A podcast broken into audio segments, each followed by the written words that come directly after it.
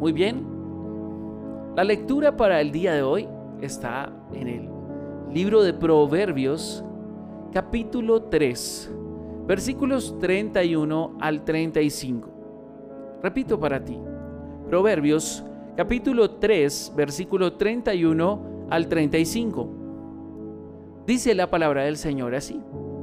No envidies a las personas violentas, no imites su conducta. El Señor detesta a esa gente perversa. En cambio, ofrece su amistad a los justos. El Señor maldice la casa del perverso, pero bendice el hogar de los justos.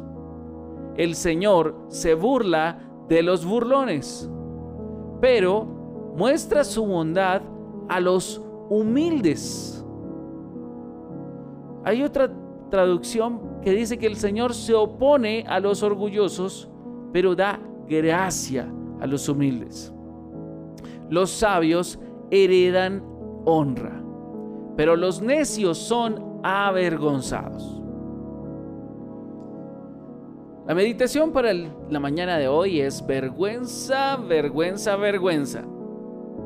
Quiero hacer énfasis en el versículo 35 que dice, los sabios heredan honra, pero los necios son avergonzados.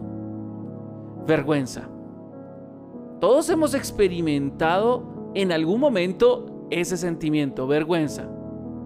Aquí en Colombia le llamamos oso. ¿Alguna vez ha pasado usted un oso?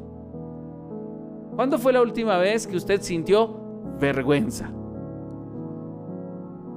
Ese poderoso sentimiento es un sentimiento de apuro, eh, de incomodidad, que si no lo resolvemos a tiempo, wow, podría minarnos, podría hacer un hueco profundo en nuestra autoestima.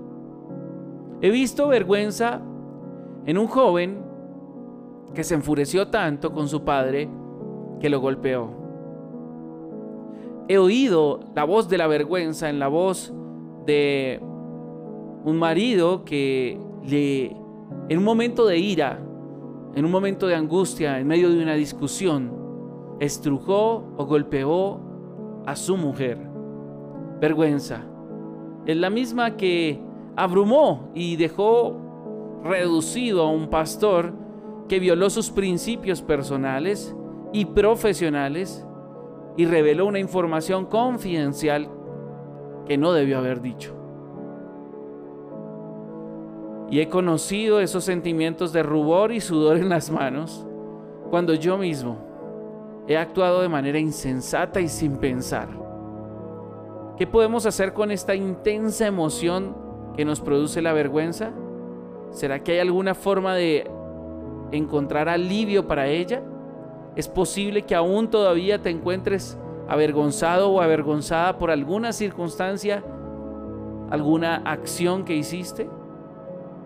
Creo que sí podemos, pero necesitamos la ayuda de Dios. ¿Sabes algo? Cuando pecamos, necesitamos confesarlo humildemente a Dios. Necesitamos confesarlo. ¿Sabes algo? He errado, he mentido, he hecho trampa, he quebrantado mis propias promesas, perdí los estribos completamente, he sido deshonesto. No generalicemos las cosas.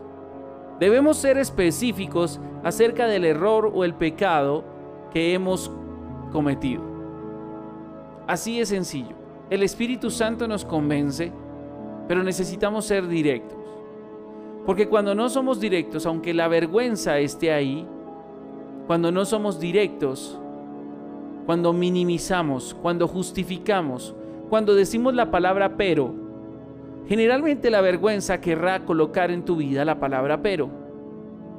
Sí, es verdad, me equivoqué, pero. Sí, hice esto, pero. Sí, olvidé esto, pero. Sí, rompí mis promesas, pero en el momento que aparece la palabra pero, estoy justificándome. No estoy siendo humilde para reconocerlo. Por eso dice la palabra que el Señor se opone a los orgullosos, pero da gracia a los humildes. muestra su bondad a los humildes, aquellos que tienen la capacidad y el carácter de reconocer, aún con vergüenza, que se han equivocado y tienen la humildad de ser corregidos, de aceptar la consecuencia, si es que hay alguna que haya que aceptar. No se hace con orgullo ni con prepotencia. No se trata de justificarme, sí, hice esto, pero tú hiciste aquello. Tendemos a hacerlo con mucha facilidad. Necesitamos ser humildes. ¿Para qué? Para que una vez la humildad haya hecho su proceso en nosotros y hayamos aceptado y hayamos sido expuestos, la vergüenza dejará de tener poder en nosotros porque comenzará la restauración. Así es sencillo. Por eso debemos arrepentirnos de ahí en adelante de ese pecado que acabamos de confesar. Decidiendo que con la ayuda de Dios no vamos a repetirlo. O por lo menos por nuestra parte no haremos nada para facilitar que las cosas se vuelvan a dar y nos vuelva nuevamente a generar vergüenza. Cuando seamos absolutamente sinceros y serios con Dios, Él nos perdonará por una simple razón, porque Cristo llevó la vergüenza final de nuestros pecados en la cruz. Si has pecado, pero sigues viviendo con la vergüenza del pecado, es posible que no hayas sido suficientemente claro o clara al momento de confesar tu pecado, especialmente con aquellos con quienes pecaste. Hay que aceptar la verdad de nuestra culpa, pero también hay que aceptar la verdad de que la culpa también se ha ido por medio de la sangre de Jesús, que es la única que puede limpiar nuestras conciencias. Así es sencillo. Y necesitamos entonces convencernos de que ya no tenemos ninguna razón para avergonzarnos en la vida cuando hemos pasado nuestro pecado por el filtro de la confesión al Señor y la confesión a nuestros hermanos, a quienes hayamos podido ofender. Es posible que hayan pecados que creas que no ofendan a nadie más, pero deban ser confesados. Y son confesados no con la intención de humillarte, sino con la intención de sacarte. Cuesta trabajo reconocer cuando estás atrapado por la pornografía.